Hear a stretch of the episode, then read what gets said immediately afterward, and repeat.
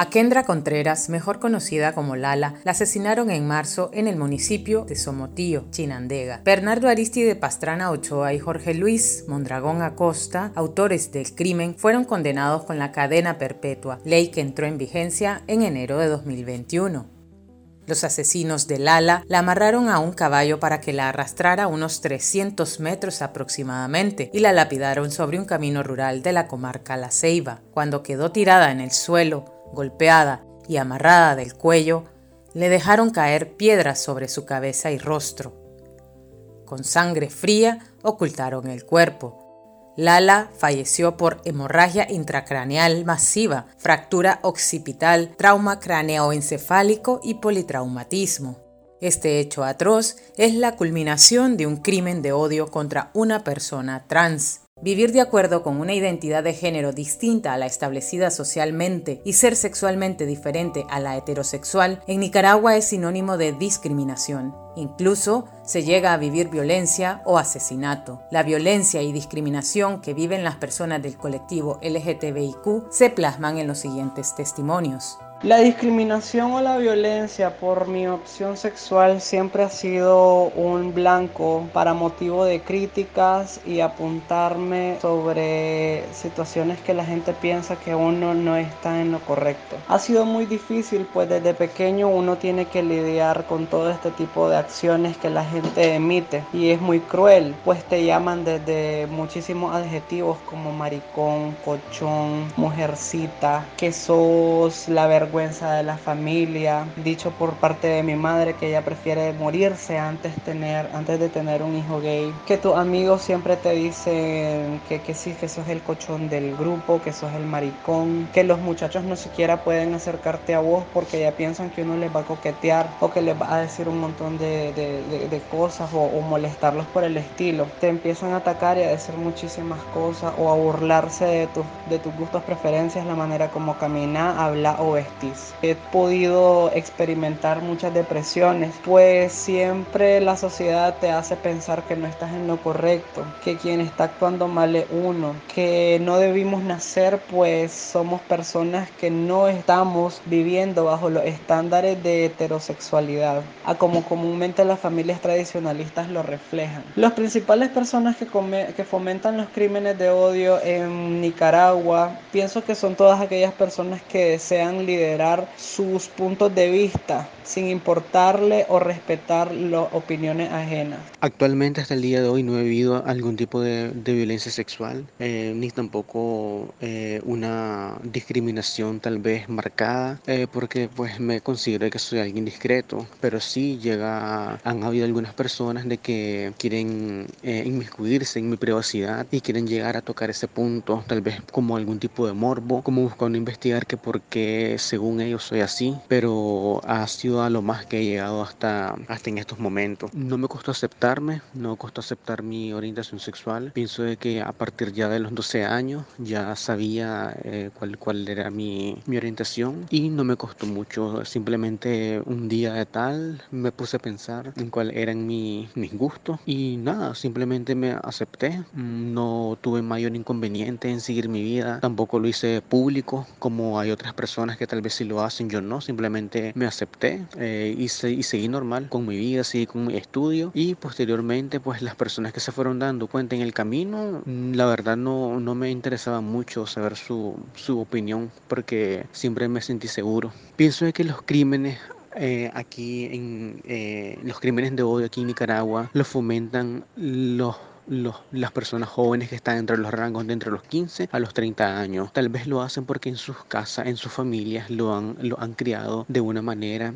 tan rigurosa y también por lo que les han enseñado como es el prototipo de familia convencional que debe haber. Entonces ellos externalizan esas, esas creencias, eh, tal vez fomentando el odio hacia las personas de que no tienen su misma orientación sexual. Sí, tuve un incidente eh, de discriminación en un bar en León, en donde pues un sujeto desconocido pues trató de, como se dice popularmente, como vulgarearnos porque era evidente que yo andaba con mi pareja, otra chica. Entonces el dueño del, del bar donde estábamos, donde sucedió, parece que era cuñado y pues entre hombres pues se, se, unieron y, y, pues lo que hicieron fue corrernos, darnos una mala atención, recuerdo, y pues y burlas, pues sobre todo burlas y pleitos con palabras soeces. Es decir, llegaron a, a, a meterse a la conversación donde estaba yo con mi pareja. Eso no hubiera pasado si hubiera estado un hombre y una mujer, por ejemplo, o solo hombres eh, heterosexuales, por ejemplo no hubiera pasado. Pues he tenido eh, simbólicamente otros, eh, digamos, tipos de discriminación cuando, digamos, en, en, en otros lugares también que están vinculados sobre todo a lo que es el acoso.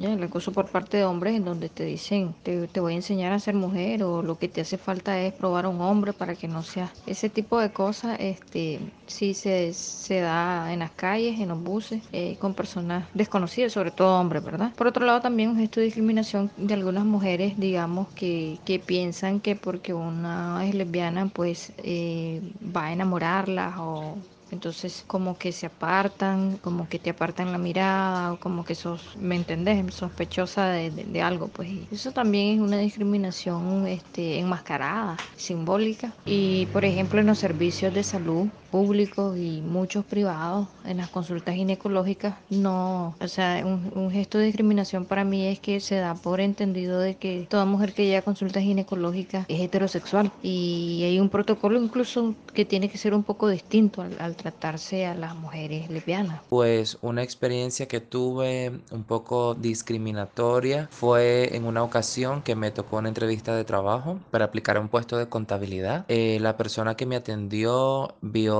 en mis gestos que no le parecieron, no le importó mi cualificación académica, sino mi forma de ser, a tal punto que llegó a decirme de que el gerente general de esta organización eh, no aceptaba a gente homosexual o de la diversidad sexual, sea hombre o mujer, en la empresa. Entonces eso fue uno de mis primeros actos discriminatorios. Eh, yo siento que quienes fomentan los crímenes de odio contra la comunidad es el sistema de Nicaragua como tal. Eh, más en este sistema actual donde el propio gobierno, la propia dictadura en estos últimos 15, 18 años se ha valido de, de, de los criterios de una sociedad conservadora para poder seguirlo fomentando y utiliza a la diversidad sexual como circo, como show, pero no es no, no promueve el respeto, el ser de la diversidad sexual. Entonces ellos son los primeros que promueven este tipo de sentimiento en la sociedad de rechazo. Sí me gustaría expresar de que sufrí violencia por mi orientación sexual en mi adolescencia. Puedo decir de que desde niño eh, yo era amanerado y esto acarrió un sinnúmero de críticas, a veces destructiva, otras burlas y en adolescencia por mi manera de caminar cuando iba en la calle pasaban algunos obreros o algunos hombres en sus carros, camionetas y ya me chiflaban, me decían cosas obscenas o si no se burlaban de mí. Esto era peor cuando yo iba acompañado, sea de mi mamá o de mi hermana. Eso me generaba un gran sentimiento de culpa. Y la verdad es algo que no me gustaría que otras personas o que otros chavalos o chavalas vivieran, la verdad. Me costó aceptar mi orientación sexual por el hecho de que sentía de que era algo antinatura, de que era algo despreciable, algo asqueroso. También sentí pues de que, de que era alguien anormal y que incluso llegué a pedirle a Dios de que me quitara lo homosexual porque era algo horrible en mi parecer.